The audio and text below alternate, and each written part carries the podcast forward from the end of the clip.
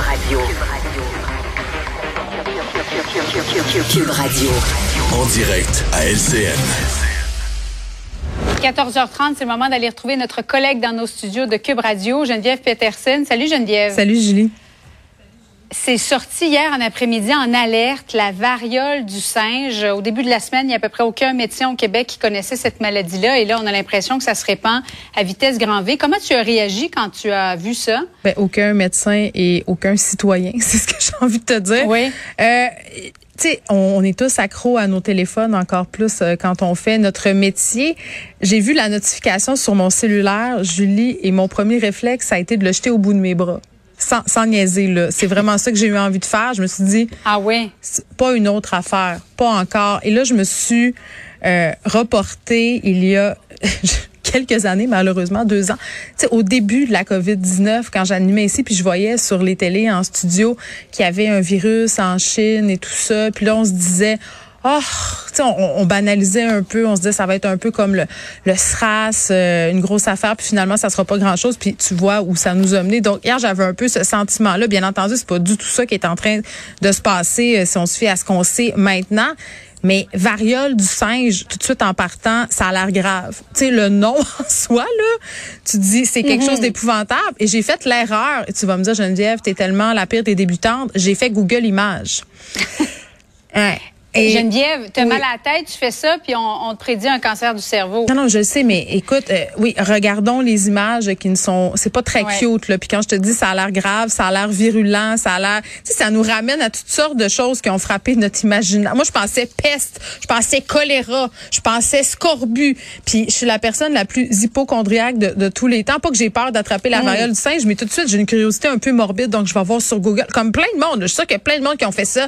Puis là, sont allés voir comment ça transmettait euh, et les articles. Donc, euh, bon, c'est sûr que c'est inquiétant qu'est-ce qui est en train de se passer, surtout que les, les, symptômes quand même, ce sont des symptômes assez communs, là, fièvre, maux de tête, douleurs musculaires, euh, les ganglions, on dirait une bonne vieille grippe ou encore la COVID-19. Donc, je peux comprendre qu'il y a des gens qui se disent en ce moment, oh mon Dieu, je vais être à l'affût des symptômes, surtout que ce qu'on apprenait tantôt avec Mylène Drouin, la directrice de la santé publique de la région de Montréal, c'est qu'il y a quand même des cas sous investigation. Là, je pense qu'on est rendu quelque chose comme à 17.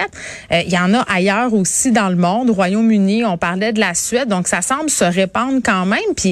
Mais Geneviève, tu vas pas manger au restaurant puis t'attrapes la variole du singe. Ben, c'est pour ça que c'est important qu'on s'en parle aujourd'hui. Là. Euh, tout le monde fait des experts dans les médias pour un peu expliquer que bon, euh, faut quand même avoir un rapport rapproché avec une personne. Ça se transmet quand même par les gouttelettes. Là. Il y a un virologue qui m'expliquait tantôt que, par exemple, si tu dormais dans le même lit qu'une personne qui aurait des lésions, c'est un peu le même principe que la varicelle finalement. Là, si tu touches, tu sais, dans ce temps qu'on mm-hmm. faisait des parties de varicelle, ta mère te faisait toucher au bouton de ton ami pour que tu Ben c'est un peu ça, c'est que ces, ces petits là faisait ça, OK. Ben, pas nécessairement ma mère. C'est un, exemple. Mais, je me rappelle. Oui, oui, tu sais, on faisait des parties de varicelle, puis c'était très virulent, la varicelle. C'est ça que je veux dire comme exemple. C'est que si tu touchais au bouton, c'est sûr que tu allais l'attraper, puis même toi, tu pouvais t'en donner euh, si tu touchais. Donc, c'est sûr que non, là, c'est pas transmissible, par exemple, par arrêt au sol comme la COVID, mais quand même, euh, c'est transmissible. Puis moi, il y a un truc qui m'a dérangé euh, depuis le début de la couverture de cette histoire-là, c'est qu'hier, quand on a commencé à avoir les, les premières notifications, les premiers tweets, même des journalistes, on disait